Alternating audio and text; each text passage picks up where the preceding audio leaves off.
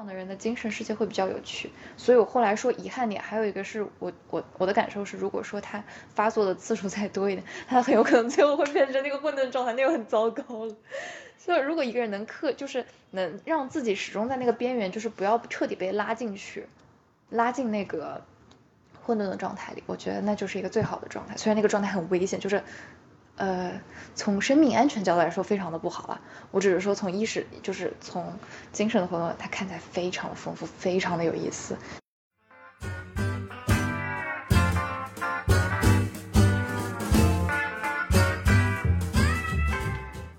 Hello，欢迎收听本期的心理宿舍。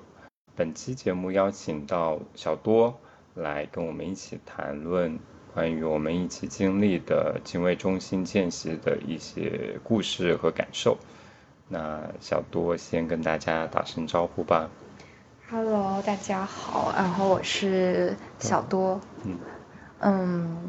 对，就这些吧，我也不想有太多的标签化的东西来形容我自己。就是我会觉得说，好像我印象还挺深的是，呃，关于精卫中心实习的时候。你会跟我探讨，嗯，对于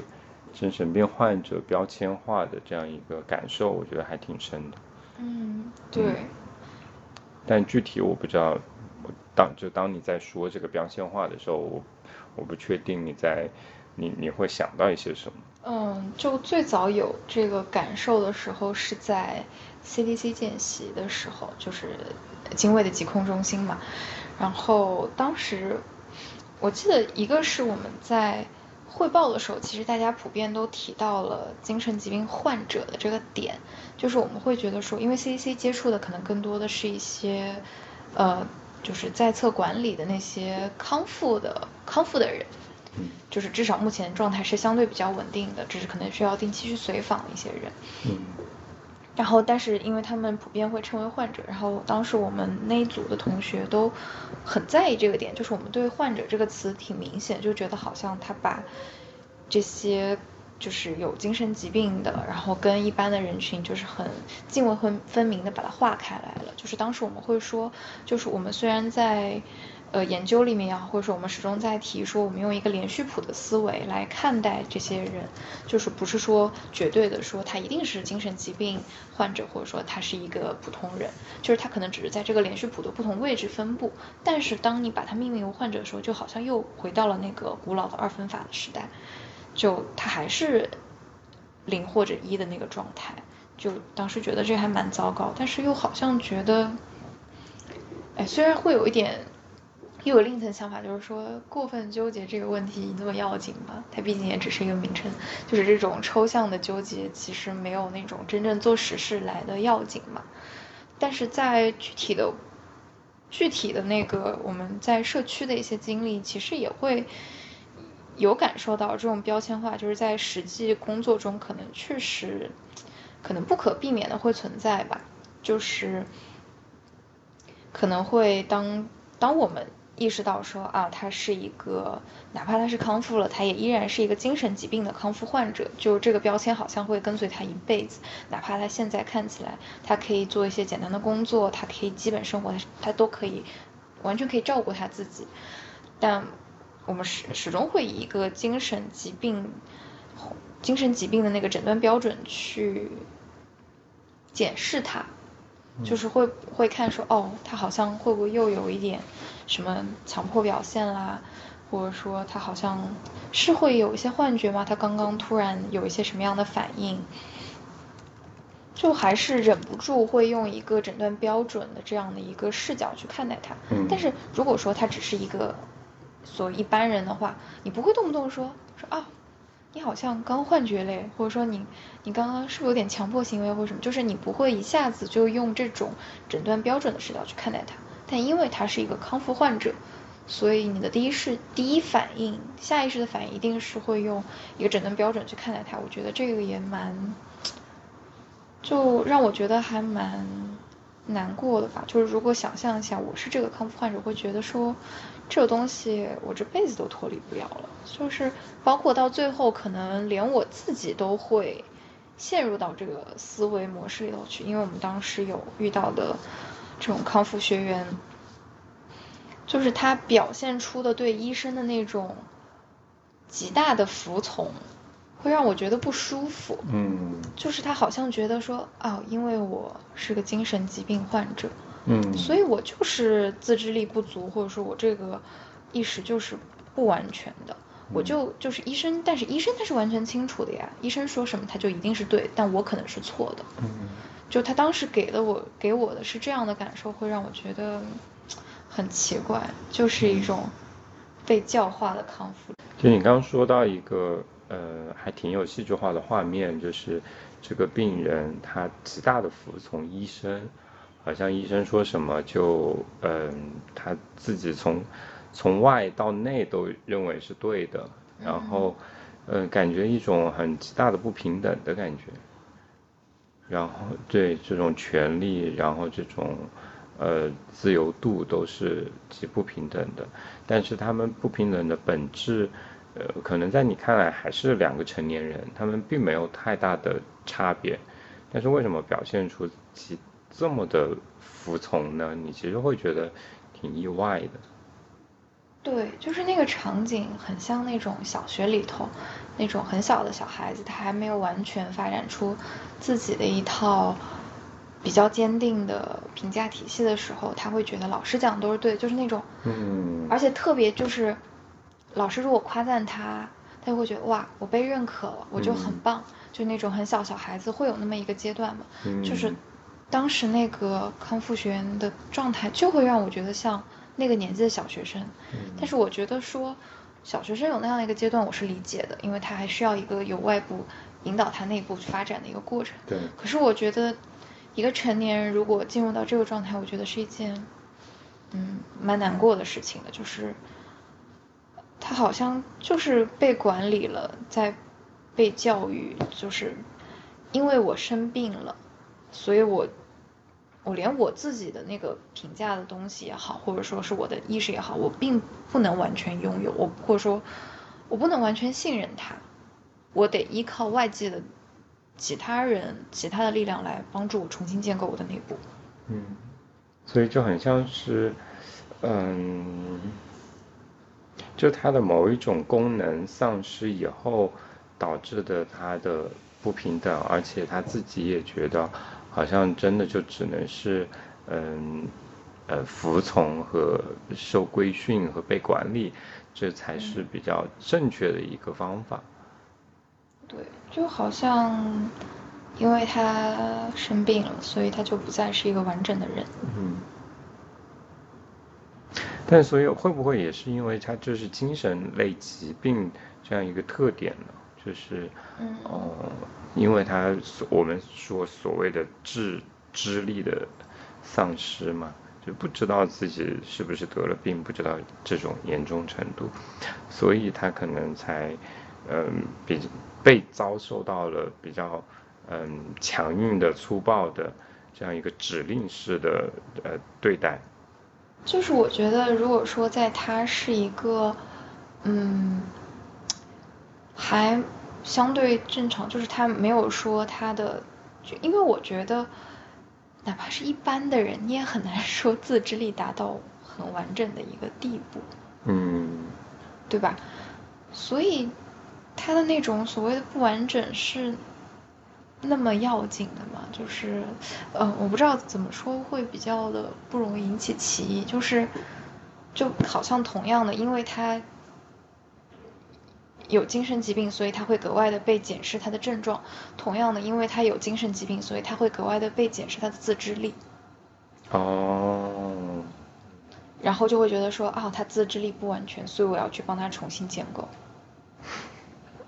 就是有这样的一个感觉。嗯就我当然不否认说，在发病的时候，他确实就是无法意识到说，其实我明明病得很厉害，但我去，但他自己当那一刻的感受，他确实察觉不到。可是我会对之后，就是他明明已经稳定了，还有一些，有一些就是他能够觉察出来，他当时可能会有一些不太好的表现啊，或者什么，嗯，但依然就是我很刻意在这个点上觉得说，哎，你还是没有恢复完全，我就还是得用外力来帮助你，甚至他自己也觉得说，我就是可能不定时的会发病，那我就一直得信信医生的信，其他人告诉我的，那个会让我觉得不舒服。嗯，可能是那种，就是嗯嗯，在你看来，可能这种标签你完完全全都可以撕掉了，但是为什么好像还是在那个那个圈子里面，你还是走不出来那种感觉？就是这个这个标签好像，嗯，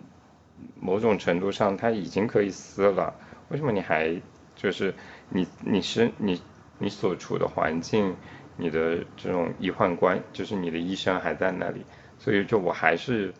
照着原来的那种模式相处着，就是我还是习惯着我我贴这个病人的标签，然后嗯，仿照着一般的医生和病人的关系在相处。对，差不多是这种感觉吧。嗯。就因为有很多那种老病人嘛，他可能反反复复的会有一些发病，虽然不是一直处于那个状态，可能反复发病，然后但是虽然他发病只是可能一年中有那么一次，甚至可能都没有那么频繁，但是但他心里其实就始终把他自己当成一个长程病人，嗯，就哪怕在他大部分的康复时间里，他他其实还是会以一个或者说就是医生也好，家人也好，也还是会。拿一个病人的潜，哪怕说是一个潜在标签去衡量他。嗯，而且我在想说，我自己也会有一种感受，就是当我们走进病房，然后呃，就是明明都是都是个体，都是成年人，但是有一类人就是穿了有病号的服装，有一类人是穿的白色的大褂，然后这样子你在那个场景就会。突然发现有一种二二元分类，嗯，的出现了，然后就，嗯，那个那个白大褂会赋予个体一个呃隐形的权利，然后，嗯，你甚至会发现，虽然你是个陌生的面孔，但是因为你有那那样一个皮肤在，所以，嗯，那些病人他就会看你好像是会需要比较谨慎的。在对待你，但是你会感受到，嗯，那种好像不平等在。对，就是是会有吧，就是就是可能我们作为见习生不会特别明显，但是我会觉得那些病人其实，就是因为他们是最身处其中的人，他们其实对于医生会特别的敏感。嗯，那种对于我们可能或许会觉得，因为他看上去觉得一群年纪轻的，然后只是跟着来学一学，对我们的。戒备心或许不会那么重，但是对于医生应该，我觉得还挺，因为会看到一些患者，就是我们当时也会有看到，比如说他就是会明确的表示说，我不能乱说，你乱说你要给我加药或什么，就是在他的，在他的意识世界里他会这么觉得嘛，嗯，对吧？对，就是我最近我去做了一个非常小的手术。然后呢，我就会收到那个医院的短信，他就会称呼我为病友，然后就觉得，哎，这个词其实挺有趣的，就是哦，在那个那个那个环境下，我是病友，我或者是他病友这个词已经是呃转换了，其实，在他的体系里，他应该就是称呼我为病患和病人，我其实，在那个时候是被打上了这个标签的，然后呢。呃，我记得我走到那个手术室的时候，其实我也是会很担心的，就是呃，我看到给要要给我做小手术的医生穿着白大褂，然后我也会，我其实是会有一种我能够感觉到是一种不平等的，但是我会希望他能够认认真真的完成这一个他手头上的工作，嗯，然后嗯。结束了之后呢，我会跟他呃道别，是还蛮尊重的那种道别，但是这个里面也会有存在着你你你你你的那种被规训的那种部分，就是呃我是病人，他是医生，我应该要对他更客气，而他嗯其实并不需要对我很客气，嗯。嗯，就那个时候。你跟他道别，他跟你道别了吗？他也没有跟我道别，但是我是会觉得，呃，我当下其实会会会会回想我那个时候的心情是怎样的，就是我觉得他，呃，确实都挺好的，就是他要做什么会跟我说，接下来要怎么了，然后接下来是怎么，接下来要怎呃要干嘛了。我觉得他其实是可以不用说的，但是或者是说他规定了要说，但是我是觉得说挺好的。就好像自己，就哪怕是小小的知情权，知情权也会让觉得更被尊重了。嗯，就是有被尊重的，所以我会很感激。嗯，就是就所以我在说嘛，可能。医疗这个整个系统，它就是有一种，呃，人们常会觉得说，医生好像都是那种比较很高大的一个部分在，然后病患是非常的无力无助，呃，他们手他他们无法掌握到医生所有的那种专业知识和一些权利在，所以好像就会有一种不不平等。嗯。嗯，然后回到回到这个这个区别，我也会觉得说，好像我这个手术只要把嗯，就是帮我把它给包扎好，这个事情就结束了，这个标签就没了，我只要康复就没了。但是精精神疾病就很不一样，就是你说的这个标签可能就一直就打下去了，哪怕他可能康复了，可能跟正常人。嗯，没有太，就是只要他不发病的时候是，都没有特别大的区别的时候，但是因为有这样一个类似永久打上的标签，你就会用一种滤镜去看待他。对。就，那你身边会有这种呃，会有类似精神病患的朋友或者身边的人会有吗？嗯。我身边有一些朋友可能不会到精分这种程度的，但是会有一些情绪问题，可能是双向啊，或者说有些抑郁啊，然后同时可能也会有一些服药情况的。然后，就我前正好前段时间还正好在跟朋友聊天，聊到这个事情，就是我们会更，当然我觉得一方面我们也有，嗯。便利的一部分是说，我们都是学心理学的，所以尽管可能会有一些情绪也好、精神状态方面的一些问题，但是我们对自己的觉察会非常快。然后，呃，到底是去自己进行调整也好，寻求咨询的帮助也好，或者甚至去呃精卫去服药也好，就是大家自己会非常快的去找到一个解决或者说应对的方式。然后在这种情况下，我们会。更倾向于说，把这个所谓的疾病看成是一种人格特质，就是我只不过是这样的一个人而已，就是这是我们那天聊出来的一个共识的一个想法，就只是说说啊，我是双向，我只是说我我的情绪波动会比较大，嗯，我可能就是会一会儿一下很高兴，一会儿一下子又很低落。但不代表说一定得一个疾病的方式去看待我自己。哦。我只是说以这是我的一个特质，可能是我的一个性格特点也好，或者是怎么样的。哦。当然说，如果说他的情况比较严重，可能会让我的生活对我的生活造成很大的影响了，那我可能去寻求更多的帮助啊，或者怎么样。但如果说在基本比较稳定，或者说自己能找到一个比较平衡的点的时候，那我可能就是以一个比较。就一般化的那种视视角去看待这个事情，包括说，我觉得，或许我也会有一点抑郁啊，或什么的，我我可能就是这样一个人啊，就是，就像就那种易感性的那种吧。嗯，所以就不会是，嗯，就会有一种不一样的视角去看待这样一个诊断，就不是那么的僵化的，是一个。固定的标签，它可能会某种意义上去消解掉这个诊断。嗯，它会呃，你们更倾向于用这种人格特质来去描述我当下的对情绪的状态。对，对，就是那天他就是还我们还在开玩笑，就是他会跟我讲，比如说我说我最近可能情绪状态会不太好。嗯。他会跟我说：“哎呀，春天发病期嘛，对自己宽容一点。”哦，就是 就是我们有这么个概念，但是又不是说让他把自己给束缚住了。嗯。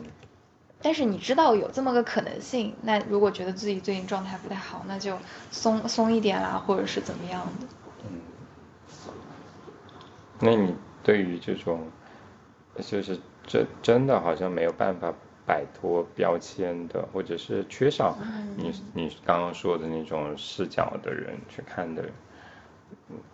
你看到他们也会还会有什么样的感觉吗？嗯。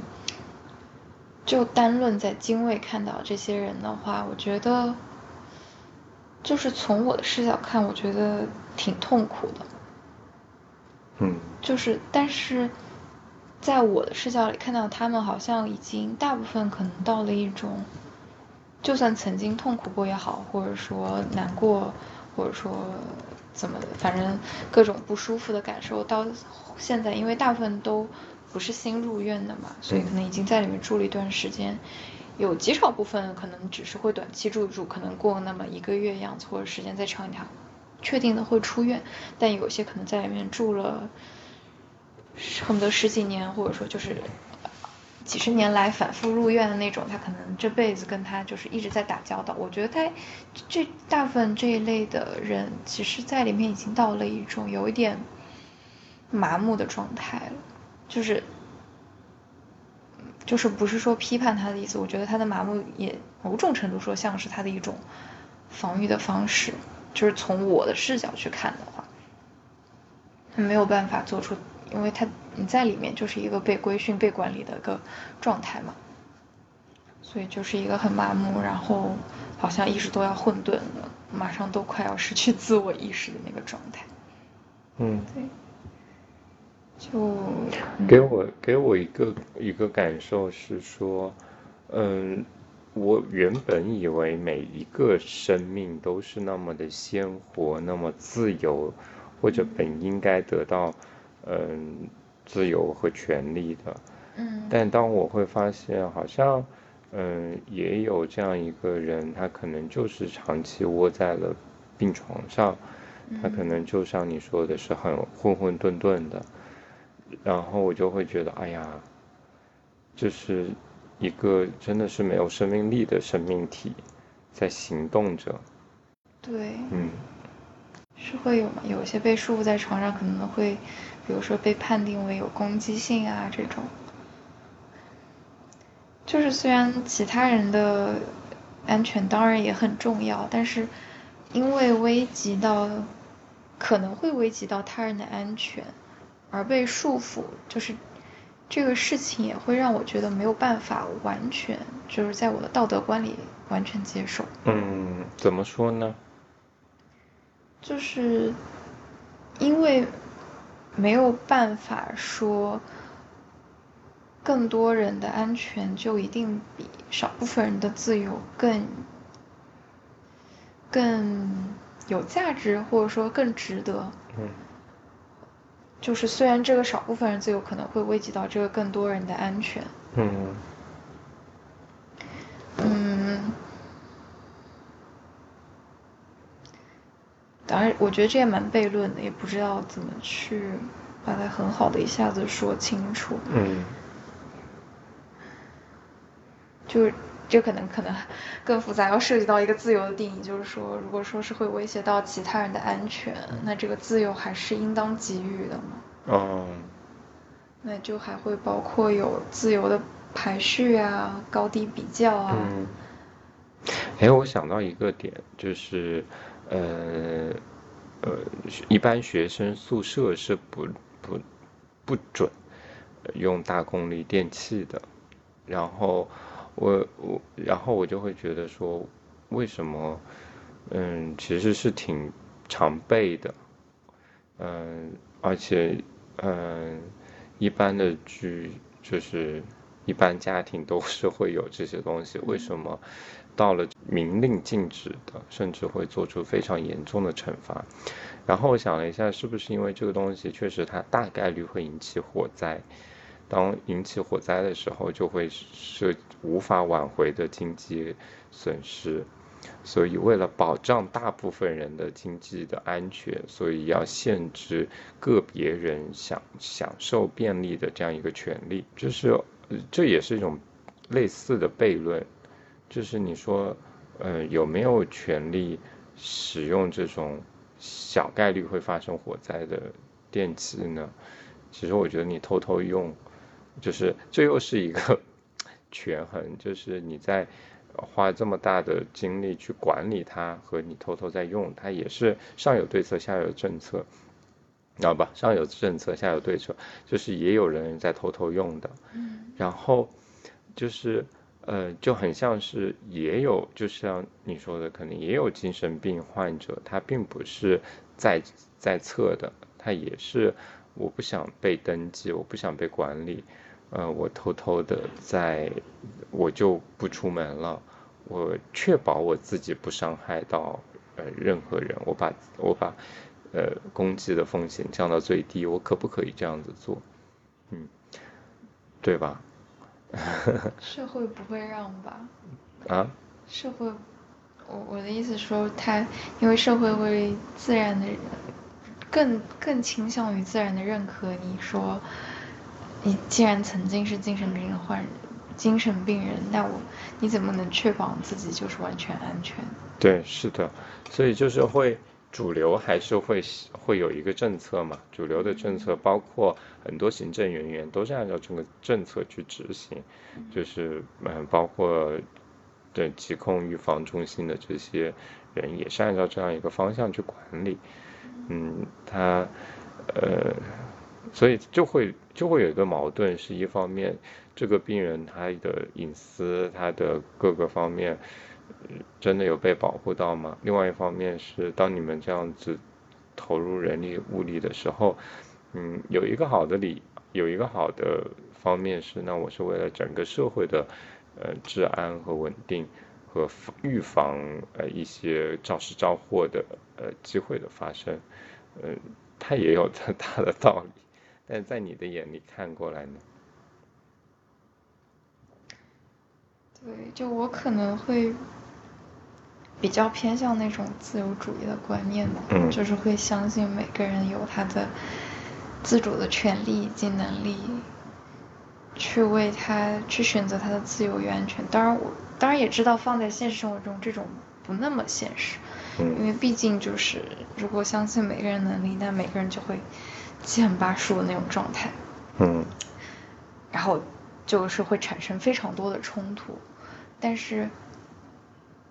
就是如果说以社会目前的这种管理状态呢，它就会模糊掉每个人的面孔，对，没错，这点我也很不喜欢，是的，就可能或许达到中间的一个状态会好一点。或者说，现在或者来说，其实现在其实也是在中间的某一个平衡点。嗯。就是说，只能说是我们，在我感觉上会是不得已的去接受了，就是可能目前能达到的比较好的管理状态就是现在这样了。嗯。因为我也想不到更好的对策。至少我没有那个本事，所以我也很难去苛责他说，啊，你这个就是太糟糕了。因为或许这这这，不管怎么说，是当下。算是比较好的一种管理方式，但是我依然会觉得有一部分人在其中被，呃，被边缘也好，或者说是被不好的对待也好，我还是会觉得很难过。嗯。但又好像它是，这是一个目前社会管理不得已的结果。嗯，就我或者是我我会觉得说，你可能不感呃感觉到。呃，不舒服的点就是，如果一个做事的原则是采取多少数服从多数，呃，然后仅仅只看谁呃人数多，或者是看保全的范围更大才就迁就哪一方，这个会让你觉得挺不舒服的，好像陷入了一种道德的困境。是，那如果是一个人去死，能保持。保住可能五个人活着，那为什么那一个人为什么该死呢？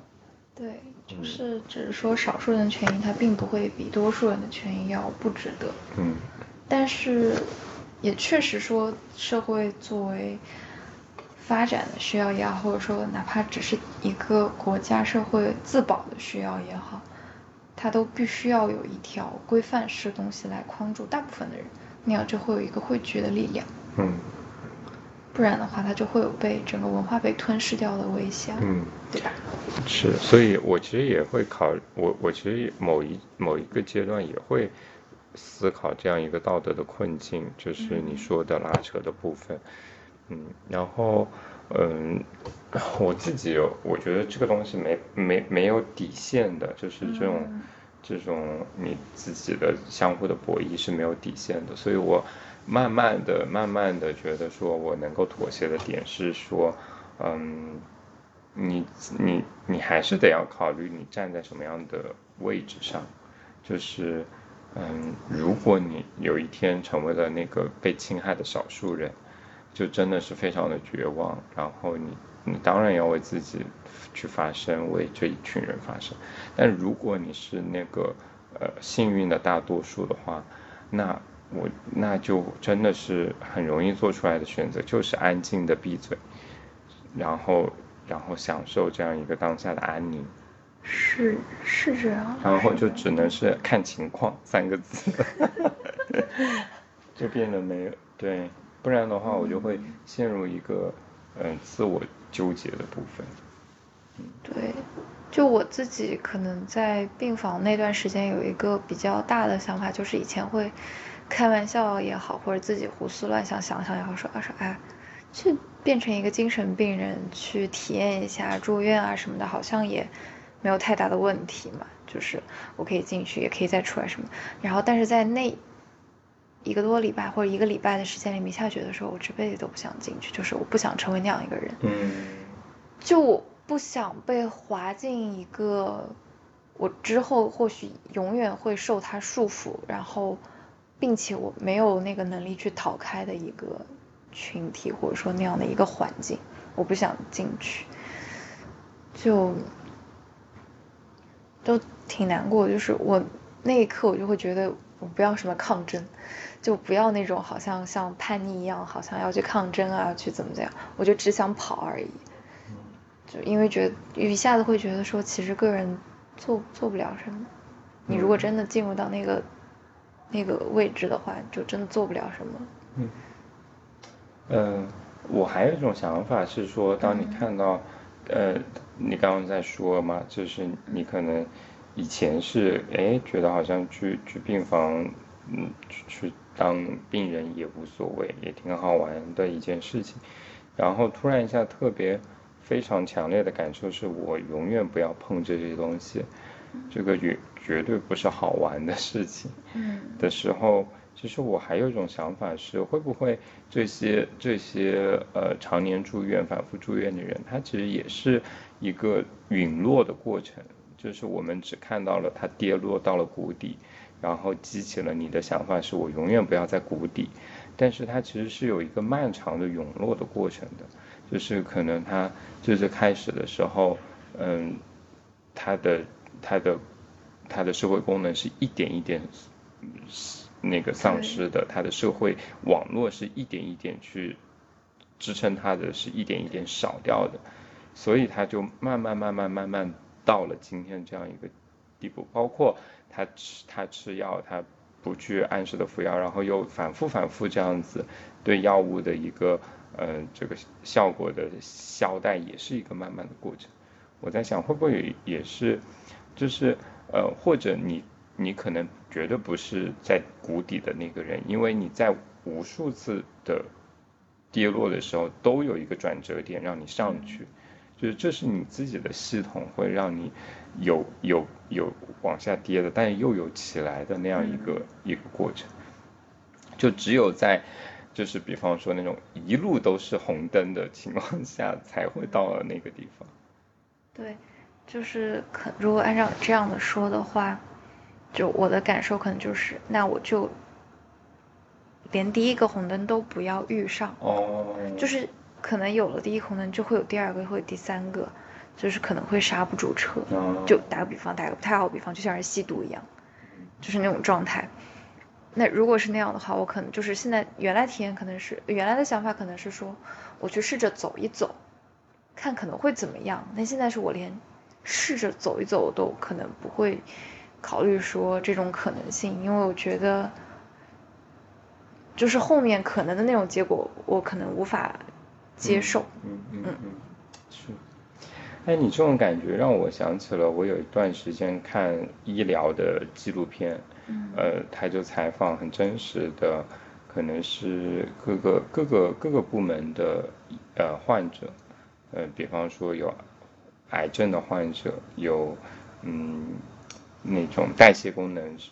失去的患者，然后也有那种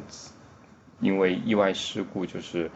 都快马上濒临那个生命危险的那些那那个那个画面。然后那个时候我就觉得，我真的就是非常强烈的你的那个感觉，就是我特别想逃，特别珍惜我现在的健康，嗯，就是我一点点我都不想碰，因为我觉得那就是个大的深渊，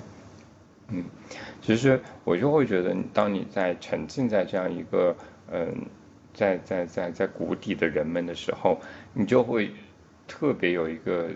你本能的一个求生的欲望。就告诫自己，我不要在那里，我要赶紧远离这个痛苦和灾难的地方。嗯，啊，就是我觉得疾病还算是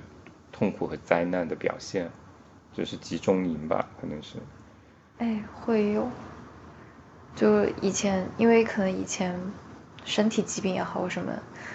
经历并不多，所以有时候会好像就现在看起来像异想天开，会想说说啊，其实可能体验一下，觉得也没什么不好。但真的，真的就就像之前新冠的时候，就会下觉得说啊，永远都不要生病，就不要有大的那种疾病体，就是尽可能少都好的那种，就是不要去有，好像其实还是很难承受的东西，哪怕它好像说起来只是一个疾病而已。所以，对啊，你看你其实。嗯，你你你身体里面有一个向往黑暗的部分，但是同时也有那种哦，对对对，嗯，哎呦，就很像我以前看的一本书里面会写到，就是他当时用的词是什么来着？就是人的这种矛盾性，反正你又一边向往着那个最边缘、最最最边缘的位置，但其实同时你又害怕真正到那个位置上。你并不可能真正到达它，就是你又向往它，其实又在逃离它，然后在这个过程中还会鄙视自我，觉得自己好懦弱，不敢去体验那种痛苦。哎，就是两种本能吧，可两种本能，它我不太想说弗洛伊德的生本能和死本能，嗯，可能有点类似的那种感觉吧，嗯。其实你还你会不会有一种感觉，就是那种嗯本能的想要跑，它这也是一种本能。嗯。然后，以之对应的就是，嗯，你知道你该平静的待在那里。对，这种感觉更像是一种后天习得的道德观。嗯哼，怎么说？就是后天在。你说心理学的专业学习里面也好，或者说是在至少在我成长过程中我形成的人性观也好，我觉得，呃，不一定是人性观，就是对人的观念吧。就我觉得每个人都应该是以开放的、包容的、平等的、尊重的姿态去对待的，就。不会说，因为他是一个精神疾病，我就要另眼看他。嗯，不另眼看他，意味着我不光不会歧视他，而且我也应该以一种，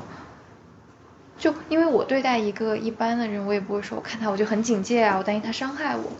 但同样，我就会觉得说，我对他，他其实也并没有伤害我的意思，只不过说站在这里，我知道他是一个精神疾病患者，所以我可能担心他会伤害我。但我觉得好像。不该有这样担心，因为他其实并没有做什么，他只是被贴了这么一个标签而已。所以你就是担心是很自然而然产生的一种情绪，但是对担对自己担心的那种审视又是后天的道德。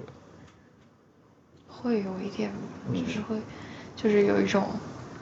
道德感和你的那个本我在互相拉扯，就是就也就互相吵架在批判那种。嗯。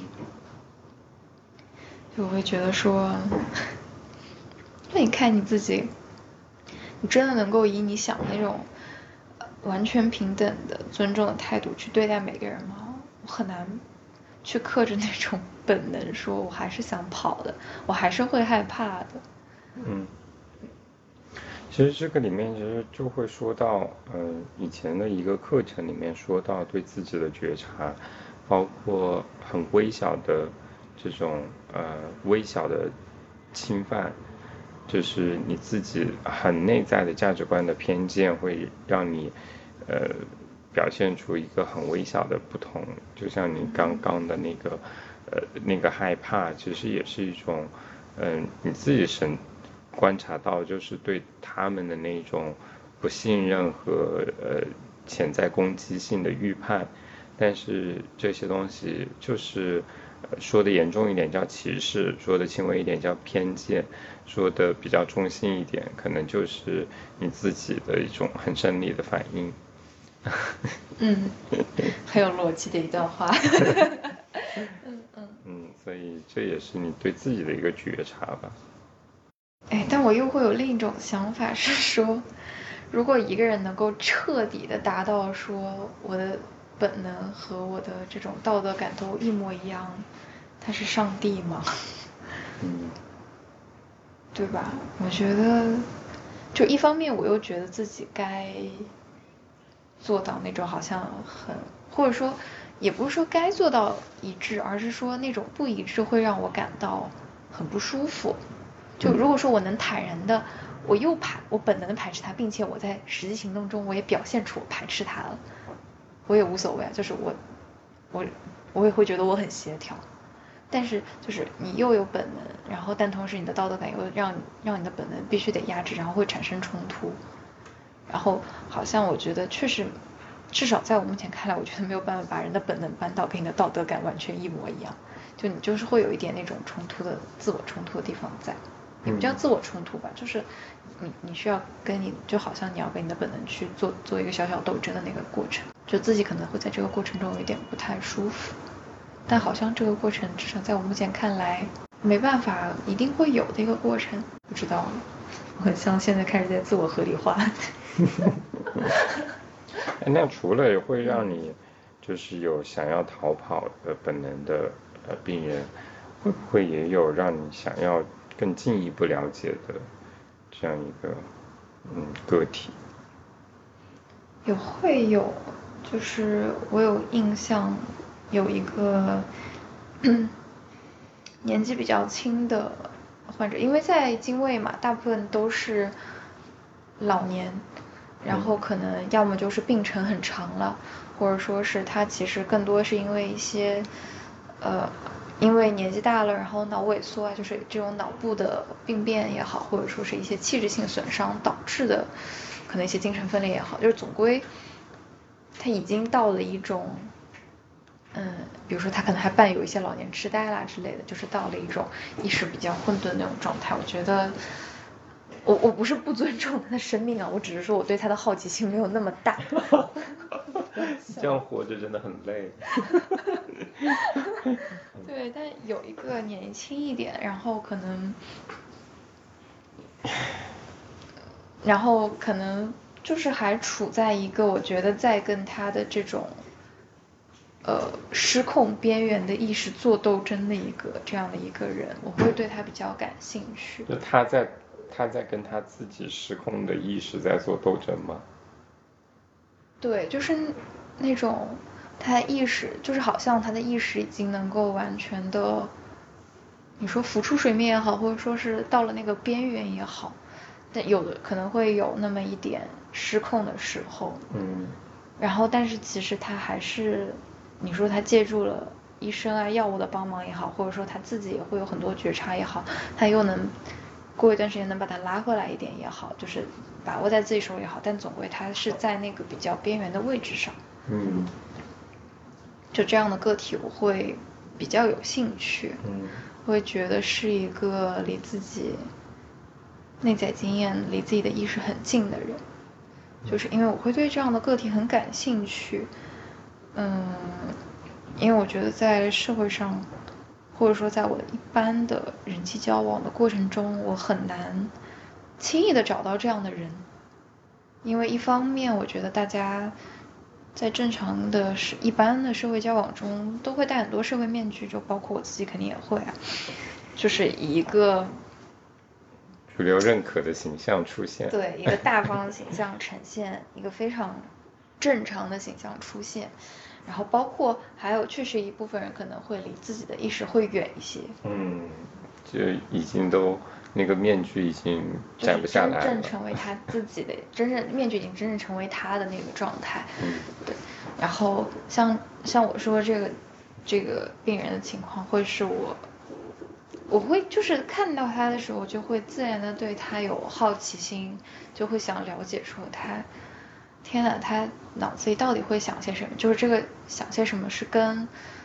这种所谓的精神疾病的诊断不是直接相关的，而是单纯的说他的意识。我好奇他整个的意识，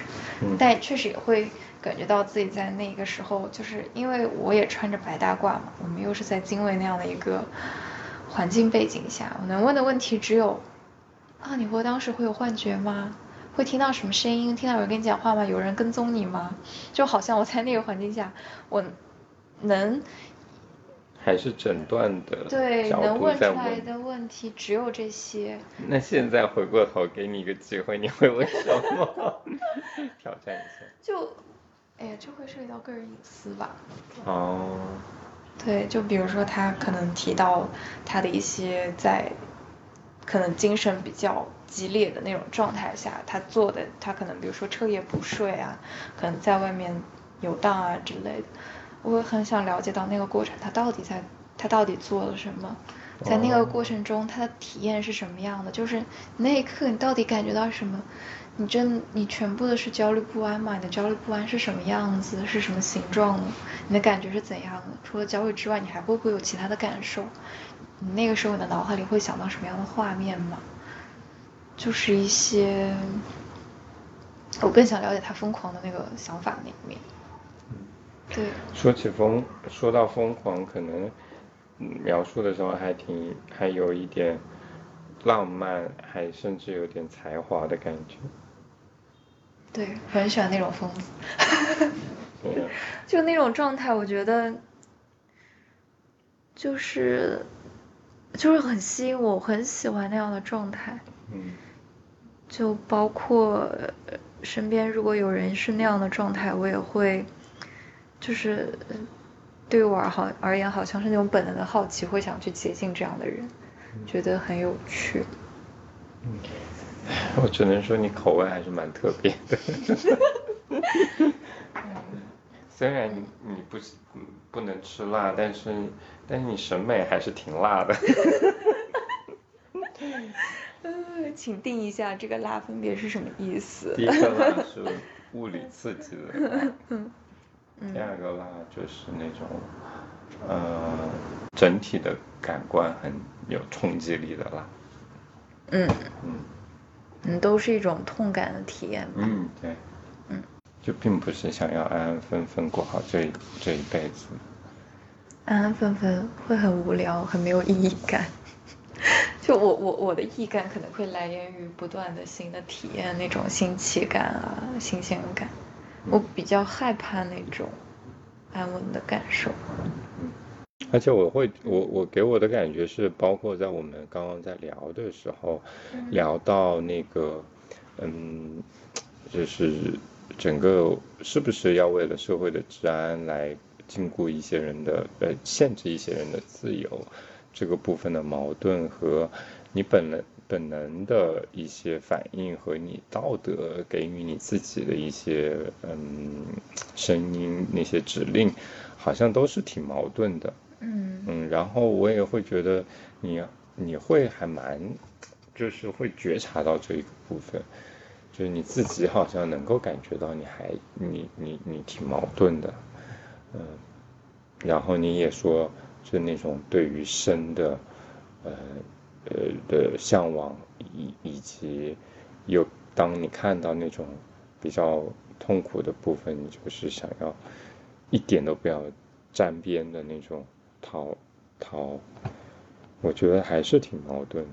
嗯，就是或者是说，嗯，你把这些矛盾的点呈现出来。嗯，它这个本身就还是挺有意义的，呃，可能我们不能说今天就是不能下一个判断说到底哪种就是更好的选择，或者是呃现在这样一个状态就是最好的状态，也没办法，只是说嗯这就是这就是很个人化的，很嗯很真实的一些感受吧。那最后你会有还有想说的吗？嗯，就是矛盾感，我觉得还就是很符合我自己对自己当下的一种感受吧。嗯，就是各种各样的想法都会堆在脑子里，而且我。觉得我至少当下没有办法，就是很生硬的从中就选择其中一种而抛弃另一种。嗯，它最多只是一个百分比的那个比值关系，它不可能说是择一弃一的那种关系。呃，或者是跟你自己呃那个价，就是提倡的观点也是一致的，就是它是一个连续谱，它不是呃二元分的，所以你也希望对于。嗯，精神疾病患者的标签化也是不是那么呃绝对和僵硬的，或者是选择其一来放弃其他的。嗯，它可能也是一个呃在连续谱的状态。嗯，或者更嗯你说。但只是说会，因为毕竟想法会直接跟行动相连接嘛，那就只是说会带来另一种麻烦，是说。就是二元的一个好处是说，我很明确知道我到底会是什么，嗯，那我的行动会清晰明了，嗯，但是当我的想法是在连续谱上来回游移，那我的行动就也会变得模糊不定，嗯，或者说我根本就不知道该能怎么做，就彻底的从在开始的时候就停住了，因为我没有办法走，嗯，对，这可能是我当下的一个觉得比较困难的点。就是我个人困难的点。好，那我们今本期节目就到这里。好，谢谢。谢谢小多。好，谢谢 Franco。好，嗯，听众朋友们，大家再见。拜拜。